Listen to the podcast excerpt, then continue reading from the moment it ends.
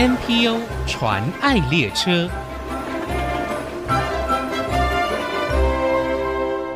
大家好，我是王淑荣，欢迎收听 NPO 传爱列车。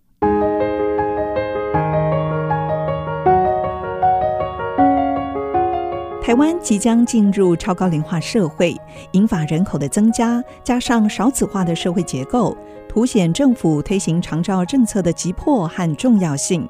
对于高龄化所带来的医疗及照顾等财务压力和整体劳动力减少的冲击，不单是公部门，更是许多社福团体和民众共同关注的议题。NPO 长爱列车节目从这个礼拜开始，将连续三周，针对国内长照服务、长者活力老化以及社区共生型照顾这三方面来看政府的长照政策及社福单位对老年照护的因应之道。今天我们首先邀请到社团法人中华长照协会公关处黄宣颖处长和协会综合居家长照机构主任丁忠仪来介绍他们在长照服务上的倡议和创新。欢迎收听。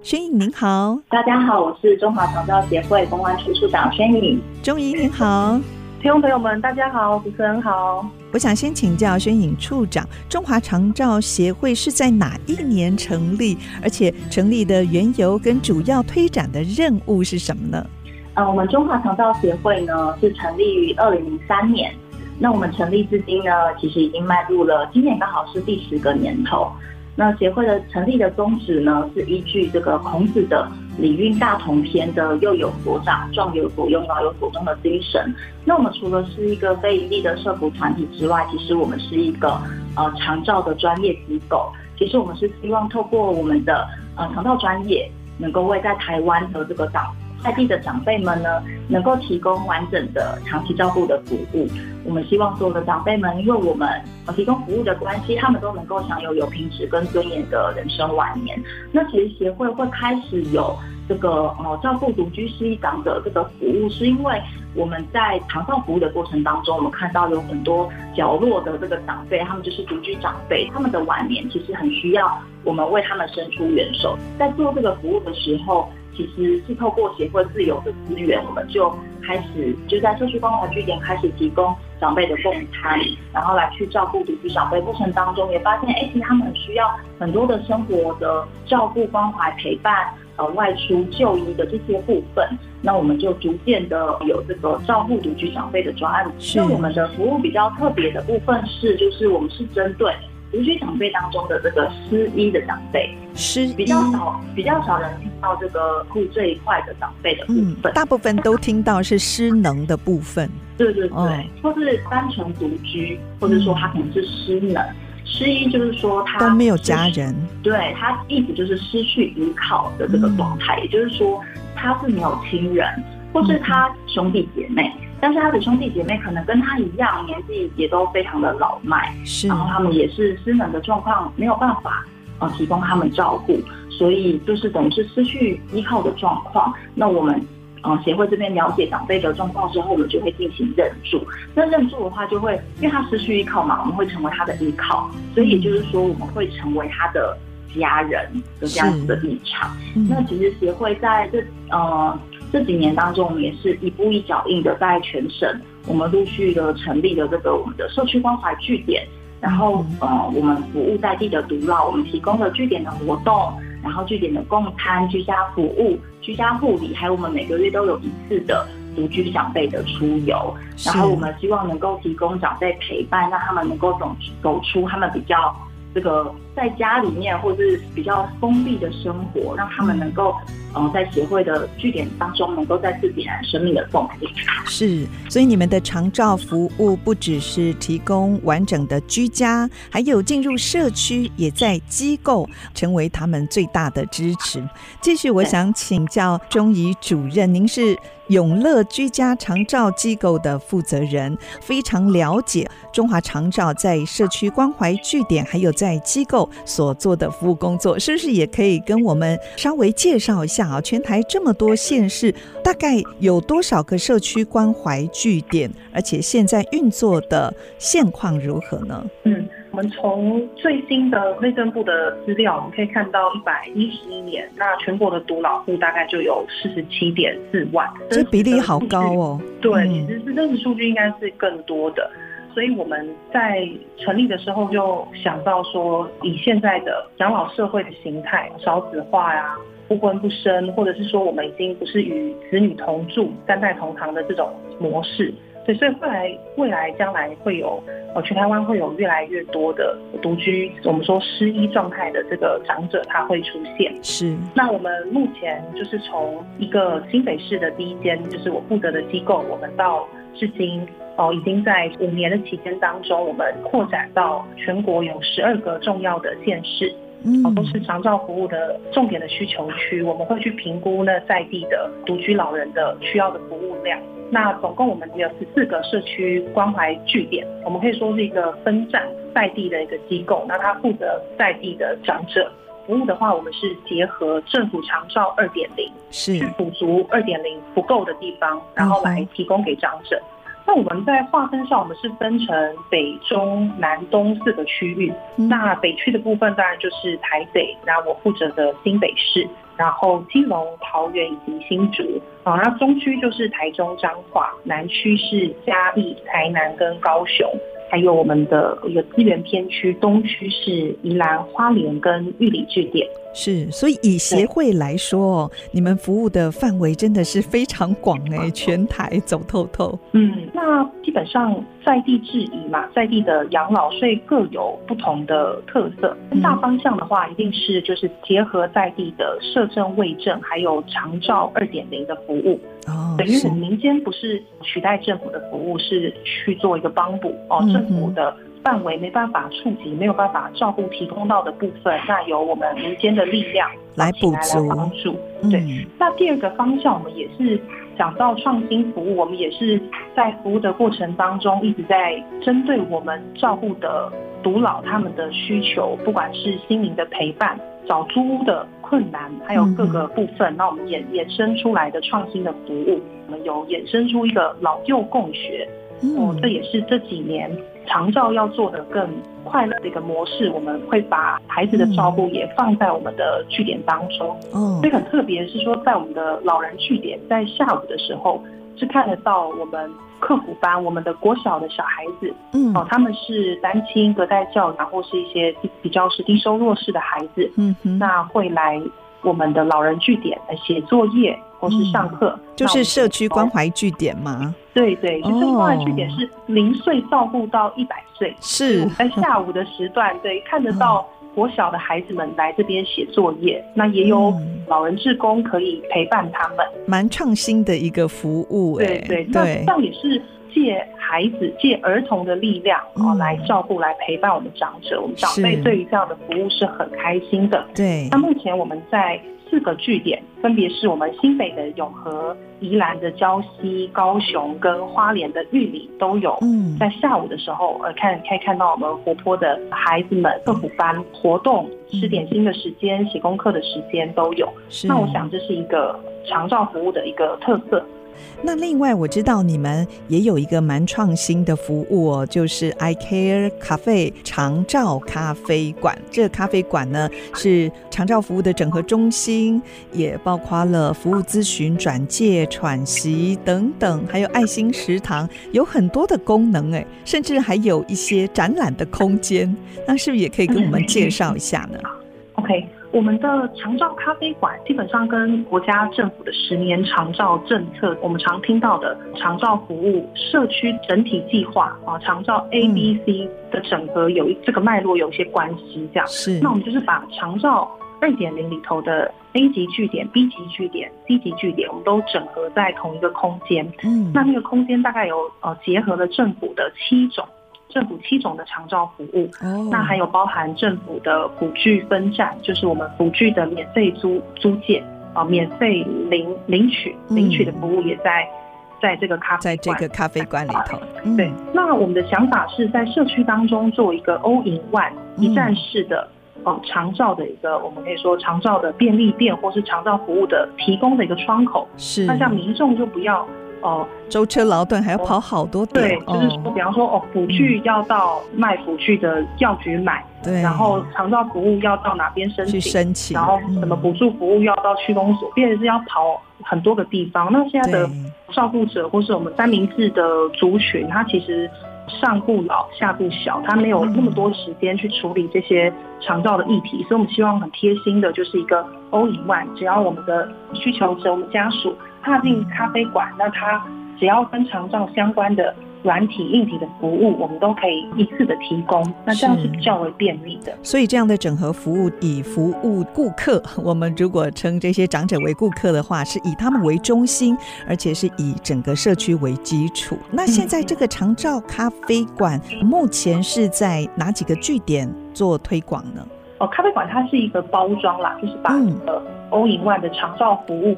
的中心做一个它的包装设计上做一个咖啡馆，对民众来说是比较可对可亲近的，嗯、对很亲近。那如果他看到的是一个长照中心，他可能就不想进来了，尴尬，对尴尬，有点不好意思，或长辈也会觉得有点尴尬。嗯，但是我说哦，那就是一个咖啡厅，那里面进去前台的氛围就是比较舒服，然后觉得说。进去就是说放松，都也比较愿意这样。对，但是因为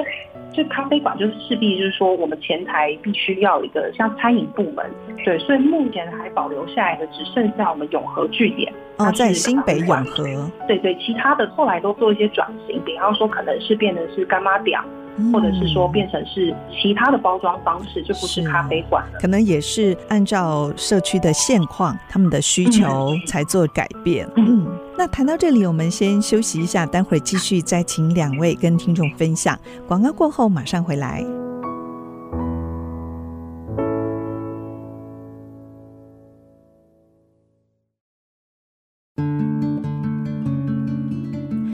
回到 NPO 传爱列车，我是王淑荣。上一段，中华长照协会公关处黄宣颖处长和协会综合居家长照机构钟怡主任介绍了协会结合在地社政、卫政和长照二点零的政策。在全台十二个重要长照需求地区设置十四个社区关怀据点，补足公部门服务上的不足。其实协会目前也积极倡议开办全民长照保险的制度。关于这个部分，我们请丁忠仪主任来跟大家分享。嗯，目前的长照基金啊，它主要的收入来源是房地合一税、遗产税。还有大家可能比较常听到的香烟税、赠与税这样，那这些税收其实它是不稳定的。虽然我们政府有强调说，哦，目前是够用的，然后也会有所谓的，万一超支的话，有另外的政府预算补充款项，这个款项可以去支应这样。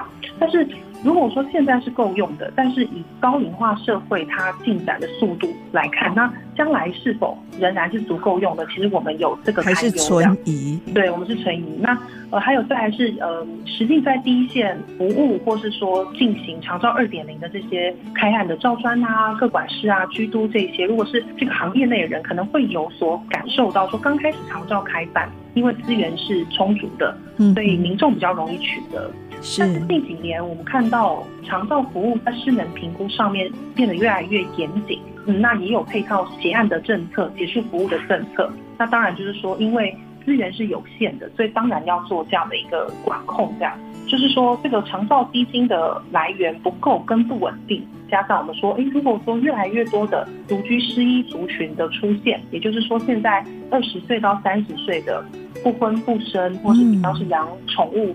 为主的这样的族群，当他们六十五岁高龄之后，那当然就更需要这个长照的服务。另外，我们再看一个数据，就是国内现在七十多万的长照需求的家庭，其实当中有一半以上，他们还是用的是呃外籍看护，家庭离职或家人自行照顾，或者是比较高的费用聘请国内的自费自费的看护，有少部分也是走这一项。所以说，如果将来我们觉得有一个新的可能，如果它变成说是以保险制取代税收制的话，这个裁员才能够更加的稳定。嗯，那当然会有一个风险，或者说可能让大家有些文章也会提到，或有些学者也会提到，说到时候又会不会像健保破产，有有会有另外的风险。但是只有保险制取代变成税收制之后，那它的基金的来源财源才能够才稳定。对，才能稳定，也才能够更多。嗯，那当然就变成是你强照保险纳入到全民健保体系的话，那全民健保的保费当然也会相对增高。嗯，对，那这个也是目前一些支持这样的学者，他们是看到像是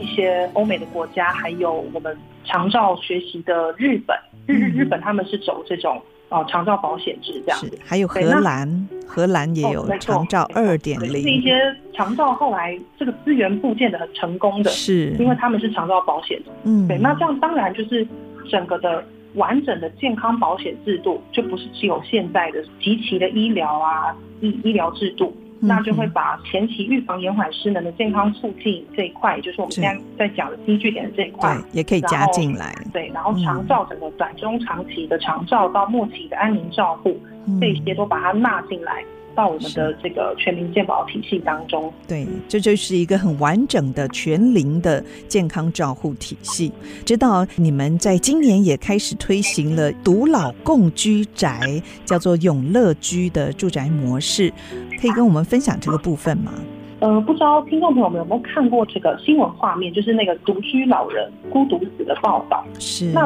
通常像那个画面都是在很恶劣的环境哈。那这个独老可能是冻死啊、饿死、生病死，然后很多天之后才被发现啊，嗯，对，闻到尸臭等等的才被发现哈。那为什么会有这种现象？就是其实独居老人他很难自己找到适合的租屋处，所以被房东赶啊，或是无法续约，这是很常见的事情。无法自己找房子，更没有办法自己搬家。那有个案例我印象深刻，有一个高龄八十八岁、有一点轻微失智的陈爷爷。那当时房东不愿意续租给他，要赶他走，所以后来是由我们协会。我出面担任这个第三方联络人，出面协助，也一起签约，那房东才愿意。嗯哼。那后来我就进去看陈爷爷的租屋处，发现哎，床铺中间有一大片都是湿的，想说哎，这个是尿裤子吗？不太可能湿成这个样子。房屋漏水吗？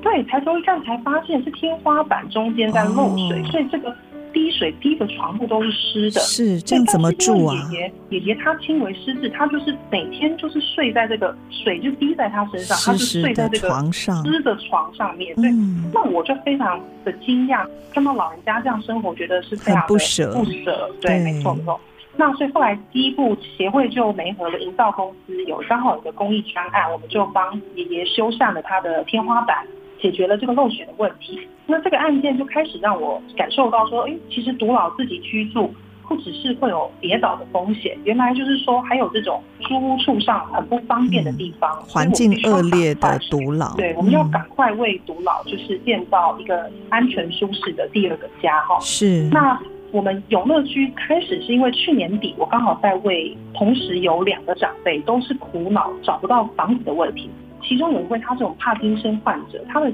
家里头真的是不适合居住，他的地板已经坏的是凹陷的，也没有床可以使用，哦，所以对帕金森来说，每天睡在地板上，这是真的不太适合，对身体是很不好。另外一位则是因为自己居住，所以就是有严重的昏倒，然后昏倒之后刚好滚水就倒在自己身上，烧烫伤。嗯，对，那我在帮这两位长辈分别找房子。对，那两个月的真的没有办法找到，你只要跟房东说可能是独居老人，或是他是这样的一个帕金森，或是他是一个烧烫伤患者，基本上房东都、嗯、就不愿意了，对，就不愿意。那再来他们自己居住，嗯、其实我们也不放心。嗯，对，所以其实并不是说哦，好像很有远见想到了共居宅，就是说是迫于现实，只是想要 解决现在他们所遇到的问题。就是就发展出了这个模式了，这样是。那现在是在新北地区推动这个永乐居吗？对，我们在新北的综合推动第一户。嗯哼。对，那当然我们在双北市中心的我们的配置是只有呃四四人，差不多我们家庭的住宅啦，差不多都是最多四个房间嘛，四人大概是这样的配置。所以呃。我们也在筹划要在外县市，嗯哦，找到更大的场地，我们可以来去购地或是新建，对，四十人规模的独老家园。哇，四十人！所以你们现在好像有一个标的，希望是在宜兰县，是吗？哦，对，宜兰县，嗯、宜兰县已经找了一一阵子了。嗯哼，很希望你们可以在宜兰也为独老打造第二个家，让宜兰的独居长者也能够早日找到一个安身立命的地方。继续，我想请教宣颖处长哦，协会过去在推展各项服务工作上，我相信一定面对了一些挑战，那是不是也借这机会来分享一下？就如同刚刚林主任就是有讲到的，其实我们看到独居失忆的长辈，他们呃生活当中的需求，不管是生活的照顾陪伴，或是其实我们也帮独居失忆的长辈来去付房租嘛，还有我们研究成立今年新的共居宅的这样的一个模式。那又对我们来说，其实我们想要提供长辈更完善的服务，但是对于其实社福团体来说，我们面临到比较多的挑战，当然也是在资讯上面的缺乏。嗯，所以我们也期盼就是说，能够有更多的社会大众能够知道中华长协会，我们有在做认助独居失忆长者的服务，然后也可以一起用爱心的捐款，或是说呃物资，可以跟我们一同来响应。啊，或是认同我们的服务，因为像我们近期在台中的据点也有新认助一位独老嘛，他也是也也也是长期下肢就是失能无力，行动不便，然后其实他家里的环境是非常恶劣的，到处都是堆积物，还有无法处理的排泄物的东西。是，那其实我们剧组的人力就算进去家里。也没有办法处理的这些庞大的垃圾量，我们也是请清运公司也花了好几万块帮爷爷进行清运嘛。那其实我们现在也希望能够募集一些尿布，然后还有糖尿病配方的奶粉，希望能够提供给独老。其实我们也每年都会提供我们独居长辈这个爱心的年菜，因为我们是他们的亲人嘛，会陪伴他们一起呃过年。那也希望能够让独居一个长辈过好年。所以，如果有意愿呢，想要捐助物资或是爱心捐款，也都可以跟协会这边来进行联系。好，如果听众朋友想要支持，也参与中华长照协会的工作，可以上中华长照的官方网站，不管是服务计划经费，或者是认养独居长者，以及物资的募集。如果各位民众就是有意愿，都可以透过定期定额的捐款，或是单笔的捐款来支持。像呃，定期定额捐款，如果一个月的五百块钱的话，其实还是可以帮助一位长辈可以获得一次居家生活照顾的机会。哦，那如果想要担任志工，也都可以跟我们做联系。好，可以上中华长照协会的官方网站了解他们的需求、认养以及物资募集的联络方式。好，今天非常谢谢黄宣颖处长以及丁忠仪主任来到节目当中跟我们分享中华长照的工作。谢谢两位，谢谢。谢谢。真情传爱。大家好，我是中华肠道协会公关处处长黄宣颖。中华肠道协会邀请您与我们一同认养独居长辈，守护他们的人生下半场。谢谢大家。目前国内 NPO 组织已经超过七千个。透过他们所分享的故事，让我们不止发现台湾的新希望，也一同关怀参与，为他们加油打气。我是王淑荣，欢迎您上 ICG 网站听更多 NPO 传爱的故事。